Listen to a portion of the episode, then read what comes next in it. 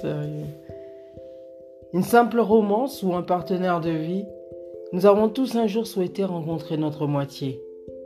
Ressentir ce sentiment qui fait tourner la tête, qui nous donne des ailes ou qui fait battre notre cœur. Bref, qui nous fait passer par toutes les couleurs émotionnelles. Ah, amour, quand tu nous tiens. Alors que se passe-t-il? Comment attirer la relation d'amour inconditionnel, celle qui durera? Ce podcast, Amour en conscience, met en lumière mes vérités, mes croyances, cette compréhension de l'amour qui n'appartient qu'à moi.